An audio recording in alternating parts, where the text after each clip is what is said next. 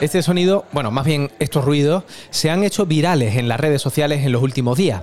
Se corresponden con un vídeo grabado por la noche en el centro de la ciudad de Málaga.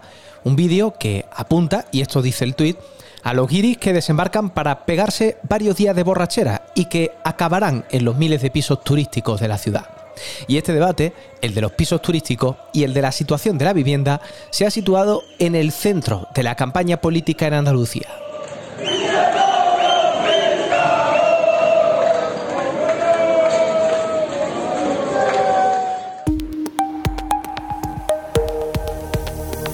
Hablando en andaluz, el podcast que pone el acento en Andalucía. El tema no te pilla de nueva si nos escuchas desde Málaga, desde Sevilla o desde Cádiz o incluso desde Granada, porque permanecía latente a la espera de encontrar su momento y parece que ha llegado con esta campaña electoral para las municipales.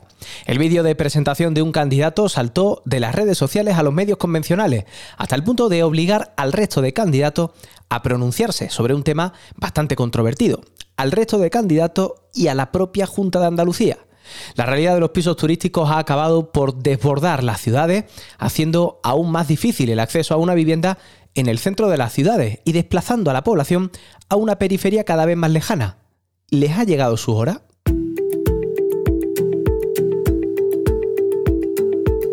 Francisco Amador, desde la redacción del Andaluz. Hola. Hola, Antonio. El fenómeno no es nuevo, los hay quienes ya lo han bautizado como la Airbnbización de los destinos turísticos y el asunto ha entrado en campaña como elefante en cacharrería. Y que ya se había empezado a regular, pero con pinzas.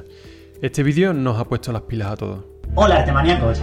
¿Estáis cansados de no poder encontrar un alquiler barato en vuestra ciudad? ¿O de no encontrar un alquiler en vuestro barrio? Bueno, os traigo la solución. Paso 1. Localiza un candado como este. Yo he encontrado el mío. Paso 2. Encuentra pegamento. Y paso 3. Aplícalo en el candado. Quien habla es Luis Rodrigo, candidato a la alcaldía de Málaga por Adelante Andalucía. Este fue su vídeo de presentación, lo subió a sus redes sociales y en cuestión de horas la polémica ya estaba servida. Algunos lo entendieron como una invitación al vandalismo. Sí, porque el candidato invitaba a todos los malagueños a hacer lo que él enseñaba en este vídeo a sellar con pegamento los candados que guardan las llaves de los pisos turísticos y que se observan fácilmente cuando uno pasea por las calles del centro de la ciudad. Y su mensaje consiguió una enorme repercusión. Y solo después de conseguirla, Luis Rodrigo dijo que su mensaje era más reivindicativo que una llamada al vandalismo. Pero como dice, el objetivo ya estaba conseguido. Porque es quizá el ejemplo más claro de por qué la vivienda y los pisos turísticos han sido el tema principal de campaña para estos municipales. Y porque nos permiten hablar de una realidad que maneja esta cifra. Ahora mismo la concentración de pisos turísticos en Málaga es tan alta que supera por mucho a las ciudades de Madrid y Barcelona. Y esto se entiende cuando uno ve cómo el 82% del crecimiento de la capacidad de alojamiento turístico que se ha producido en España en la última década se debe precisamente a las viviendas reconvertidas en apartamentos para, viajeros, según datos de Exceltur. Y dices que si hablamos de pisos turísticos, Málaga se lleva la palma. Sí, porque es la provincia con más pisos turísticos tiene más de 33.000 según los últimos datos de AIR DNA. Es un 17% más de los que tenía antes de la pandemia y supone un 11% de todos los apartamentos turísticos que hay en España. Porque se calcula que en la ciudad de Málaga hay actualmente unos 9.000 pisos turísticos, de los que algo más de la mitad, unos 4.800, estarían en el centro. Unos datos que nos ayudan a explicar y a entender este otro. Málaga es la capital española donde más se han encarecido los precios del alquiler de una vivienda. De hecho, en la Merced hay más viviendas destinadas a alojamientos turísticos que residenciales. Aún así, esta realidad no solo afecta a Málaga. No, porque Sevilla Capital también lo está notando. Tiene el casco antiguo más extenso de toda Europa, pero cada vez tiene menos, menos vecinos que lo habiten. El Arenal, la Alfalfa y Santa Cruz están ya en su punto de máxima saturación, según un estudio de la Universidad de Málaga. En toda la ciudad de Sevilla hay casi 8.000 viviendas turísticas, según el registro de la Junta de Andalucía. Son casi mil más de las que había hace solo un año. Y para que entendamos la magnitud, permite alojar unas 38.000 personas. Muchas más de las que pueden alojar a día de hoy los hoteles y apartamentos turísticos de Sevilla, que son 30.000. Y como pasaba en el barrio malagueño de la Merced, en el barrio de Santa Cruz, en Sevilla, por cada 10 viviendas, 6 están destinadas al alquiler turístico. El desplazamiento de la población, me decías, es una de las consecuencias más inmediatas del fenómeno. Y la razón, en muchos casos, tiene que ver con que allí se han encarecido las viviendas. Así lo apuntan 3 de cada 4 encuestados por Tour entre los vecinos de los barrios turísticos. Pero también que la vida se ha encarecido mucho más en esta zona. Y como escuchábamos al comienzo de este podcast, sin olvidar el ruido y las molestias que ocasionan un turismo desbordado. No es un problema nuevo, pero sí es nuevo que la política lo convierta en eje de su campaña estos días. Al menos en Andalucía, Antonio. Porque es verdad que en Barcelona ya protagonizó la campaña electoral de 2015. Allí Ada Colau acabó ganando las elecciones con un mensaje centrado claramente en la vivienda. Y cuando llegó a la alcaldía lo que hizo fue imponer una moratoria para evitar nuevos alojamientos turísticos en el centro. Esto mientras empezaba a perseguirse la oferta ilegal. Y lo que hasta ahora ha sido la excepción, ¿puede convertirse en la norma a partir del 28M? Pues ya lo veremos, pero el debate desde luego trasciende a Barcelona y trasciende los ayuntamientos andaluces. Porque en Canarias ya se está viendo las primeras sanciones a pisos sin licencia. En Euskadi el ayuntamiento de San Sebastián ha suspendido temporalmente la concesión de nuevas licencias para hoteles y pisos turísticos. En la ciudad de Valencia el ayuntamiento ha empezado a restringir la oferta en el centro histórico y en Madrid el ayuntamiento ha cambiado la normativa para que se permita solo su implantación en las plantas bajas o primeras de los edificios y nunca encima de otras viviendas. Claro, mi pregunta es, ¿pueden los alcaldes poner límites a los pisos turísticos? Para explicar esto tenemos que irnos hasta Cádiz, porque el Tribunal Superior de Justicia de Andalucía ha hecho pública una sentencia hace apenas unos días que dice que sí, que los ayuntamientos sí pueden poner límites a las viviendas turísticas en zonas saturadas. Y lo hacía después del recurso presentado por la Junta de Andalucía a las normas municipales del Ayuntamiento de Cádiz, porque entendía que invadía sus competencias y que no tenía intereses generales.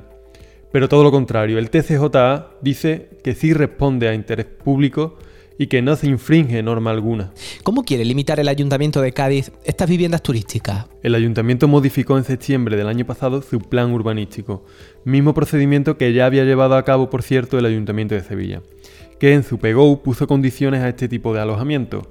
Por ejemplo, si no todo el edificio se dedicaba a esta actividad, solo podría autorizarse en viviendas bajas o en primera planta, dejando clara su calificación residencial. Y claro, esta norma en Sevilla también fue recurrida por la Junta de Andalucía. Pero sobre este recurso, el TSJA aún no se ha pronunciado. No, de hecho, el Ayuntamiento de Sevilla sigue a la espera aunque lo lógico sería que el argumento fuese el mismo que el de Cádiz. Bueno, mientras tanto, el gobierno autonómico mueve ficha. Sí, aquí no ha habido que esperar más. A raíz de cómo se han sucedido estos últimos acontecimientos, la Consejería de Turismo ha avanzado que está ultimando un decreto para que los ayuntamientos tengan la competencia para poder limitar el número de viviendas en una determinada zona según criterios de interés general. Un nuevo decreto que, insisten desde esta consejería, se ha consensuado con hoteleros y asociaciones de vivienda.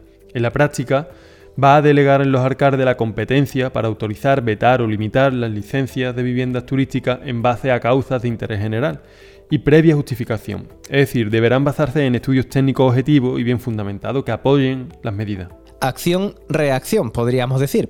Pero no olvidemos que, al menos en el momento en el que estamos haciendo este podcast, seguimos en campaña. Y quiero saber, Fran, qué han dicho los candidatos y las candidatas de los distintos partidos políticos. Pues hemos escuchado de todo, Antonio. De hecho, y para toda Andalucía ha sido uno de los ejes de la campaña de Adelante Andalucía. ¿Tú qué elegirías? ¿Pisos turísticos o que se quede tu vecina. De hecho, en Cádiz también se lo hemos escuchado al candidato de Adelante Izquierda Gaditana, David de la Cruz. Dicen que en Sevilla o en Málaga han puesto candados en los viejos patios de vecinos, porque ahora son fincas para los turistas y ya no viven las familias en la vivienda que un día fueron su hogar. En Cádiz pusimos en marcha una medida para frenar los pisos turísticos que nos expulsaban de los barrios. Y también en Sevilla la candidata Sandra Heredia, de Adelante Sevilla. Hoy estamos aquí denunciando un día más la turistificación a la que nos enfrentamos en la ciudad de Sevilla. Estamos viendo cómo ahora todos los grandes partidos no se suman al carro de denunciar la situación que estamos viviendo en Sevilla ante el turismo. Barrios como en el que estamos, que más del 60% son viviendas con fines turísticos, están provocando bueno, pues que perdamos la identidad de nuestros barrios, nuestros servicios públicos, que nuestras vecinas ya no puedan vivir aquí. Referencia a los pisos turísticos que también encontramos en candidatos de otras formaciones, sin ir más lejos en Antonio Muñoz actual alcalde de Sevilla y candidato a la reelección por el Partido Socialista. Aquí soy muy, muy contundente. En los pisos turísticos, eh, Sevilla ha tenido un crecimiento exponencial en los últimos años, como han tenido la mayoría de las ciudades eh, de Europa, de España e incluso de Estados Unidos, las ciudades, las ciudades turísticas. Creo que tenemos un volumen de pisos turísticos más que suficiente. Y lo que estoy reclamando es que en aquellas zonas, ¿eh? y en Sevilla las hay, donde hay un desequilibrio entre viviendas residenciales, donde viven los sevillanos y las sevillanas, y pisos turísticos que, al igual que ocurre con los bares, con la zona acústicamente saturados, pues que no se den más licencias por parte de la Junta de Andalucía, que es quien, quien, da la licencia de las viviendas con finalidad turística. Y en Málaga, tal ha sido la fuerza del debate en torno a los pisos turísticos que también se han referido a ello partidos de izquierda que concurren en confluencia. A día de hoy Andalucía tiene menos vivienda pública que cuando usted comenzó a gobernar y que provoca una creciente expulsión de la población local, agravada por la absoluta desregulación de los pisos turísticos, sobre los que ustedes dicen que es inminente que venga la regulación, pero que no llega. Estamos perdiendo habitantes en los centros históricos y eso está documentado y es increíble. En Granada, más de 6.000 personas, Sevilla, más de 4.200, Málaga, 1.000. En Córdoba hemos perdido el 15% de la población en los últimos cuatro años. En Cádiz, 3.600. Y es que el asunto ha escalado hasta el Parlamento andaluz, con una pregunta del portavoz de Adelante Andalucía, José Ignacio García, y respuesta del presidente de la Junta, Juanma Moreno. Hay barrios, hay ciudades enteras que son parques temáticos en Andalucía. En el Albaicín no hay vecinos y vecinas. En Sevilla es prácticamente imposible alquilarse una vivienda con un salario medio. En su ciudad, señor Moreno Bonilla, en el centro de Málaga, hay más pisos turísticos que personas censadas. Y eso es un dato objetivo. Estamos a la cabeza de subida en el precio del alquiler. Agitar la turismofobia es directamente lanzar un misil contra miles de familias cuyo sustento es precisamente el turismo. Y en este sentido estamos trabajando en un decreto de vivienda. Un decreto de viviendas turísticas que promoverá un equilibrio que tiene que ser ese fino equilibrio entre los propios derechos de las personas residentes y la propia actividad de alojamiento turístico. Y aquí es justo cuando volvemos al candidato de Adelante Andalucía por Málaga, con Luis Rodrigo. Y al vídeo de la polémica. Y yo tenemos que morder por nuestra tierra. ¿Cuánto te va a esperar? ¿Te va a esperar a que te echen de tu barrio? ¿A que te quiten lo más bonito y lo conviertan en un circo? Tenés 40 años y ves que te has pasado la vida esperando a tener algo y lo único que tienes es miedo. Porque este vídeo, más allá de trasladar el debate de las redes sociales a los medios tradicionales como la prensa y la televisión, ha provocado esta reacción en el ayuntamiento en el que quiere entrar. Ya sabes que el alcalde es Paco de la Torre del Partido Popular. Pues bien, eh, al poco de iniciarse este debate y este mismo mes, anunciaba que retiraría todas las cajas de los, de los pisos turísticos que hacen uso de la vía pública. Es decir, que la policía local empezaría a hacer batidas para ubicar estos dispositivos y quitarlos. Y es lo que desde el ayuntamiento nos dicen que se está haciendo. Y así es como el mensaje inicial de un candidato llega a marcar la campaña electoral dentro y fuera de su municipio, provocando una reacción no solo en el resto de candidatos, sino también en el propio gobierno de su ayuntamiento. Y ahora sí, hemos cerrado el círculo. Gracias, Frank, por todas estas claves. Gracias a ti, Antonio, y a seguir reflexionando el voto y hasta la semana que viene.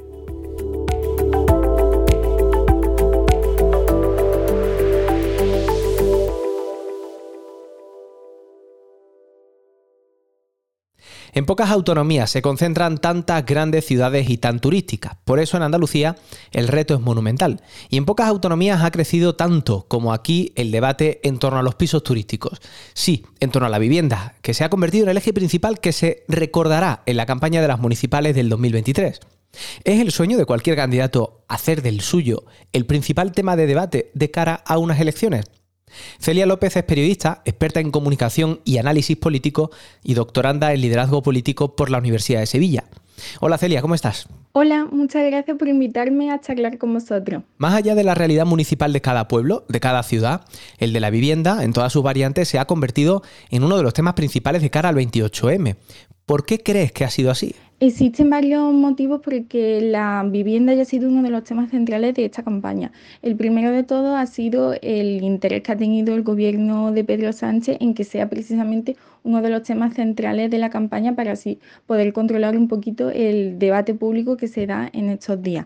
Y luego también tenemos que tener en cuenta que precisamente la primera ley de vivienda de la democracia, que es esta, incluye mm, varios temas polarizantes, porque a la vez que puede movilizar un electorado progresista que sí están, están interesados en ese acceso a la vivienda, sobre todo en, en aquellos que no pueden permitírselo, como pueden ser los jóvenes o otros grupos de, exclusión también puede tener un efecto movilizador, sobre todo por el tema de, la ocupación, que es, un, tema que sí que controla bastante bien la, derecha y el centro derecha. Al hacerlo así es muy fácil que cada uno de, los polos, cada uno de los partidos intente liderar el tema y de llevárselo un poco al, al marco que quiera imponer en la sociedad. Y luego un segundo motivo muy importante es que precisamente también al haberlo hecho em, casi a la puerta de la campaña electoral permite que el tema no se diluya en el tiempo. Es verdad que han surgido otros temas a lo largo de la campaña, como puede ser el tema de ETA o incluso el tema de, del racismo después del partido de fútbol en Valencia, pero es un tema que se ha mantenido en el tiempo. Y luego un tercero que no podemos olvidar es que precisamente la vivienda es uno de los grandes temas que preocupan a los vecinos y si hay una política que de proximidad es la municipal.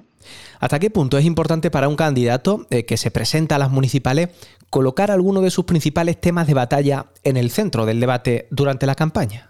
Es absolutamente imprescindible que un candidato, y sobre todo ayudado por su equipo de comunicación, sea capaz de colocar los temas que más le, que más le benefician o que más le van a permitir tener un protagonismo en esta campaña. Precisamente en, ahora que vivimos una campaña tan polarizante, todo lo que podamos controlarla y sentirnos cómodos eh, nos van a permitir tener un protagonismo y sobre todo cuando tenemos el protagonismo se lo quitamos al resto de adversarios políticos tenemos que tener en cuenta em, que esto se, el, uso de los marcos y el intentar controlar los temas se hace principalmente por dos motivos. El primero, porque efectivamente están hablando de nuestras medidas, de los temas que nos interesan, en los que podemos tener ese mayor protagonismo.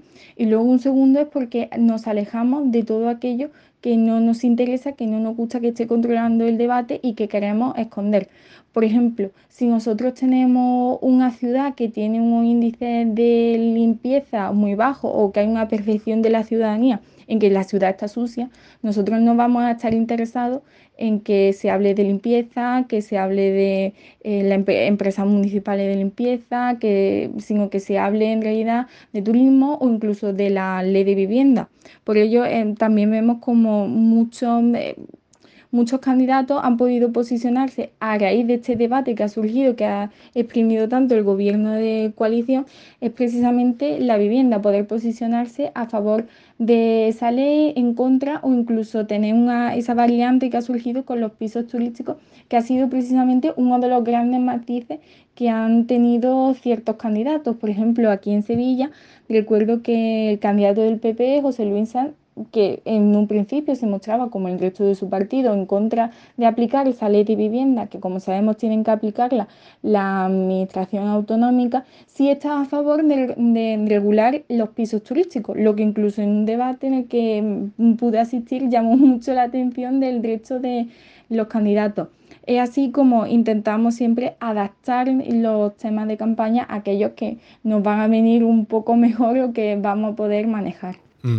Para un candidato o candidata de la oposición, conseguir voz en el centro del debate es la única posibilidad de que sea tenido en cuenta por el votante el día de las elecciones cada vez son más importantes las campañas electorales precisamente porque los electores deciden su voto en los últimos días de la campaña, incluso cuando van de camino al colegio electoral. Entonces, tener una buena presencia y una voz de, precisamente, como decís vosotros, en el centro de debate, es verdad que puede ayudar a muchísimos candidatos a ser capaces de, de tener un protagonismo o de acercar al votante sus medidas o incluso también eh, aquellos eh, candidatos que no tienen opciones a la alcaldía, pero que sí se sitúan ahora eh, como ayuda o como apoyo parlamentario para alcalde en su mismo bloque ideológico, sí puede ser muy interesante mm, ayudarse de, de, redes sociales si es que no tienen ese apoyo institucional que siempre le da el ayuntamiento a los alcaldes o el principal partido de la oposición para poder llegar sus mensajes de, de manera muy contundente. Ahora mismo tenemos, la verdad, que grandes ejemplos en esta campaña de spots mm, electorales muy novedosos que ayudan a, salirnos un poco de lo común, de lo que estamos acostumbrados en campaña y hacer que un vídeo se, se vuelva viral. Incluso es algo que no, que no ignoran ni, vamos, ni tan siquiera los grandes candidatos que, que se dan ya por ganadores. Solamente tenemos que acordarnos del vídeo de Ganas de Madrid de Isabel Díaz Ayuso, que es uno de los grandes vídeos y además de esta campaña y que además ha sido uno de los vídeos más virales en redes sociales como TikTok, una manera de acercar el, mensaje y estar en el centro del debate. Así que desde luego que los candidatos tendrían que apostar en campaña por sorprender y por intentar controlar ese, ese debate, o por lo menos para que no le estalle en las manos. Hay todo tipo de estrategias. Hay candidatos y candidatas que estos días están lanzando mensajes en torno a todos los temas frente a candidatos y candidatas que se están centrando en manejar solo eh, algunos de ellos para mantener el debate eh, sobre esto. ¿Las dos estrategias son válidas o alguna se ha mostrado más exitosa que otra? Como comentábamos antes, lo más importante para un candidato siempre es manejar el debate. Si el candidato maneja el debate, va a poder manejar los tiempos, incluso incluir otras nuevas medidas que mm, beban un poco de esos nuevos, nuevos debates. Si, por ejemplo, uno de los grandes temas de, la de una campaña municipal puede ser el servicio de limpieza o que la ciudad esté muy sucia o la ciudad está limpia, lo que puede hacer, por ejemplo, es apostar por reforzar las empresas municipales de limpieza pero siempre bebiendo, como decimos, de esos temas que le son favorables y de esos temas que controla él y si lo controla él, no lo controla su oponente político, que eso es realmente la, lucha que tienen que tener cada uno de los gabinetes de comunicación en esta fecha. Así que realmente yo mm, apostaría más porque una estrategia válida no sería hablar de todo, sobre todo porque puede surgir, como no, temas que los candidatos no controlen. Y ahí se ve su falta de, puede verse su falta de experiencia, eh, su falta de control sobre eh, determinado tema o incluso opiniones que no resultan cómodas, que no resultan agradables, que no se comparten por el resto del electorado, incluso por sus propios eh, votantes potenciales. Entonces sería mucho mejor en ese momento adaptarnos y limitarnos a aquellos temas que sí controlamos y que son capaces de reforzar y hacer llegar nuestro mensaje. Por ejemplo, hay muchos candidatos que realmente lo que va a tirar de ellos, sobre todo en, pequeños pueblos, es la marca del partido. Entonces, si por ejemplo, si nuestro partido va bien, nuestro partido eh, controla ahora mismo el mensaje y tenemos una tendencia favorable hacia nosotros, es verdad que a lo mejor el candidato tiene que tener un, perfil alto, un perfil bastante protagonista, porque así son precisamente las campañas municipales, pero evitaría meternos en charcos, como decimos coloquialmente, para que así la campaña vaya lo mejor posible y, eso sí, mantenernos en los temas que sabemos que controlamos. En estas elecciones y a la hora de conseguir votos, ¿influyen tanto los mensajes y los discursos de campaña como la gestión que hayan podido hacer los candidatos en el gobierno municipal o en la oposición? Las campañas electorales para unas municipales son muy diferentes a las campañas electorales para una general, incluso para la, una elección autonómica, precisamente porque aquí el vecino, el elector, es un, un agente muy, muy, muy importante porque si bien es muy fácil y muy sencillo que un votante pues tenga un contacto con su alcalde y pueda em, indicarle su opinión sobre cualquier aspecto, es mucho más difícil que un elector pueda acercarse al presidente del gobierno. Se da en situaciones mucho menos comunes. Entonces sí tenemos que, mm, tener muy presente que la gestión municipal, el último día de campaña, incluso antes de, de empezarla, puede ser em, objeto de la mayor de, la, de las críticas. Incluso las redes sociales son una gran oportunidad para adentrarnos a, eso. Recuerdo que hace unos días eh, se hizo bastante viral en redes sociales que em, había un, un vídeo que había grabado un vecino completamente ajeno a la política partidista, en la que se veía que había una, serie de, cucarachas muertas en una de las calles de Málaga y lo que al principio pues podía ser un motivo de, ataque o de preocupación para la campaña del alcalde Paco de la Torre, veíamos en comentarios como decían, pero fíjate, los propios vecinos, fíjate que, que están muertas, que se ve que han limpiado, han fumigado, mm, cosa buena para, la gestión municipal y que ahora pues pasará el equipo de limpieza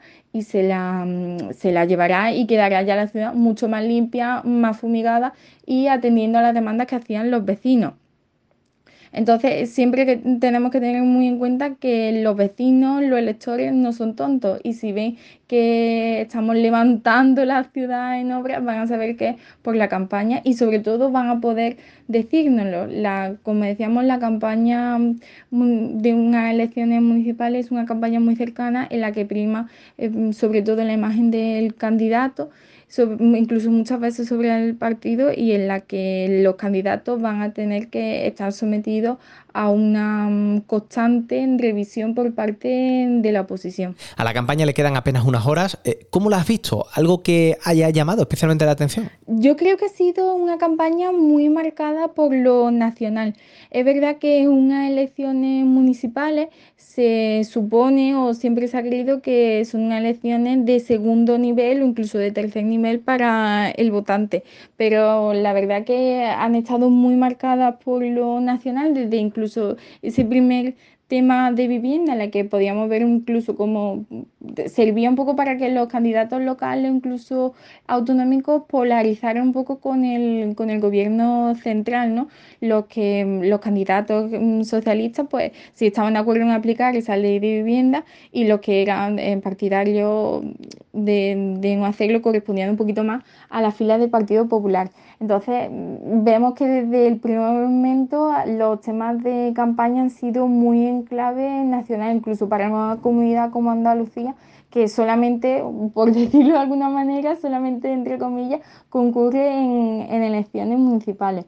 Pero sí es verdad que hemos descuidado, se ha descuidado a lo mejor también desde los medios de comunicación un poco lo que es el nivel local o el nivel más próximo de una campaña que, como digo, he visto muy, muy polarizada esta vez, incluso teniendo por supuesto en cuenta que las campañas municipales están mucho menos polarizadas porque quizás tengan ese nivel eh, de interés menor o son más cercanas a lo que busca el lo que busca el votante, la cercanía con el votante, que otras elecciones de, de otro nivel. Pero la verdad que sí, que, que han sido bastante, han estado bastante polarizadas, quizás también por el interés que tiene algunas plazas como Sevilla en el organigrama del mapa político que va a surgir después del 28 de mayo.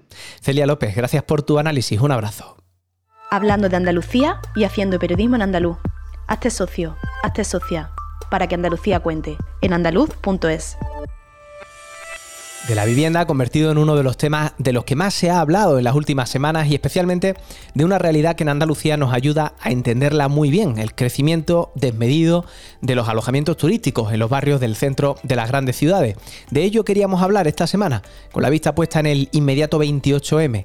Y si lo podemos hacer es gracias a los socios y socias que tienen el adelanto de este podcast y que después eh, lo tenéis eh, todos disponibles en abierto en las principales plataformas de audio bajo demanda. 12 de los 15 municipios con más paro de España son andaluces. La línea de la Concepción encabeza la lista, con casi el 30% de desempleo. Son los datos actualizados del Instituto Nacional de Estadística. Y hablando de municipios, un pueblo de Córdoba dará 400 euros a las familias que hayan tenido un hijo el año pasado. Es Hornachuelos, y el objetivo de la medida es ayudar con los gastos derivados de los bebés que se han visto incrementados con la inflación y el Servicio Andaluz de Salud duplicará las plazas de fisioterapeutas en atención primaria. La Consejería de Salud ha acordado con los sindicatos la creación de casi 600 nuevas plazas en los centros de salud. Todo esto te lo contamos ya en nuestra web en andaluz.es. Gracias Pedro Fernández, este podcast lo produce Maravedismo, yo soy Antonio Campos, la semana que viene ya sabes seguimos aquí hablando en andaluz.